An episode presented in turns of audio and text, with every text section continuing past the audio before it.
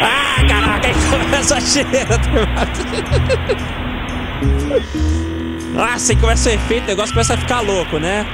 Ah, vral. E aí? Que efeito é esse? E o que esse efeito tem a ver com sua vida? Bora ouvir nossa audiência. Fala aí, Jonathan! Ah, DW, você foi no fundo do baú tirar essa aí, viu? Sério, conexão dial-up de internet, cara. Isso! Quem o ficava. Hum. Esperava virar meia-noite pra pagar só um pulso de ligação pra poder navegar, só final de semana. Pegar vontade, tal. Pô, pá. voltei pelo menos uns 20 anos no tempo pra mais. Caraca, Jojo, o que, que é isso? Inclusive, quem fizesse esse tipo de conexão durante o dia tinha uma surpresa na conta. Hum, uma surpresinha na conta telefônica que você não faz ideia. É, DW, internet de escada a 56 KB por minuto, é quando a velocidade tava ótima. Velocidade extrema, né? Você ficava a semana toda esperando pra conectar, porque conexão dia de domingo que era gratuito. Aos domingos, É. Mas né? era mais lento gratuito também, o né? negócio. Era horrível. Porque se você entrasse dia de semana, a conta telefônica chegava só o rombo. Aham. Loucura, loucura, lembro Loucura, demais. Loucura. O meu loucura. Grande computador potente, 256 MB de, de RAM, Aquele positivo poderoso. 2 GB de RAM de disco rígido, Porra! entrada para disquete, Caraca! é, gravadora de CD que vivia dando problema, Nossa. vivia bugando, é, Windows 98 atualizado, Putz. antivírus que não rodava porque travava o computador todinho, Ah, não por dá, aí né, aí. pô? Não dá, não dá Era desse rodar. jeito, cara. A gente era feliz e não sabia. Detalhe, quando a gravadora de CD dava pau não queria abrir, a gente pegava um clipe e empurrava num buraquinho assim, bem pequenininho, pra abrir. É uma coisa que muita gente não sabia. É porque o buraquinho era bem pequenininho mesmo, ainda mais se a- o, o gabinete for preto, aí, era, aí que era mais complicado de você ver aquele buraquinho, né? Então deu ruim, não quer abrir o CD.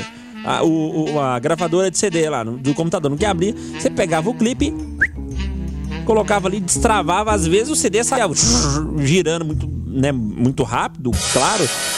E aí relava todo. Ficava todo relado, todo ralado. Mas enfim, pelo menos abriu, né? O negócio não ficou travado lá. Mais mensagens de voz através do nosso WhatsApp 94342096. Fala aí, Roberto! Esse som aí eu acho que é aquela do Grabial Pensador. É. 3, 2, 4, 5, 6, 7, 8. Tá bom que Tá é. na hora de molhar o biscoito. Aqui fala é Alberto Firmino Ai, diretamente cara. do Jardim Itália. Obra. obra! Tá firme aí na obra! Que é isso, bom dia, parabéns pela programação maravilhosa. Nossa, que sofrimento. E ainda a conexão de escada não conectava.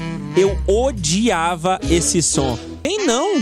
Até quem não conheceu o o som na, na época, claro que assim, as consequências desse som, quando conectava, eram consequências incríveis. Convenhamos. Então valia a pena ouvir esse som, né? Sandro, do bairro São Carlos.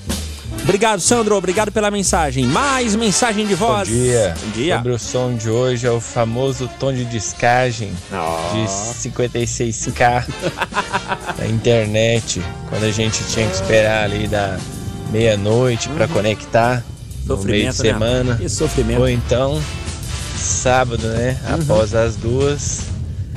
E domingo o dia inteiro.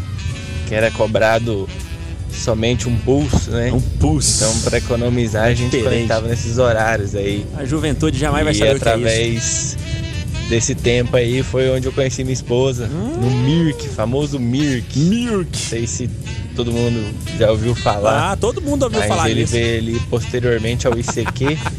Aí veio o Mirk e posteriormente o, Só o coisa MSN nova. e Aham. as demais redes. Claro. Mas é isso aí, um abraço a todos. Meu nome é Sérgio e um beijo pra minha esposa, Verônica Lahaia. obrigado, Sérgio. Um abraço pra Verônica também aí ouvindo a gente. Caraca, vocês se conheceram usando a internet de escada. Isso é, isso é- isso é incrível, gente. Isso é maravilhoso. W comunista. Olha Bom, só, aqui é o tá- Marcelo de Silvânia. Marcelo comunista. Rapaz, eu lembro, esse barulhinho aí pra entregar a idade, hein?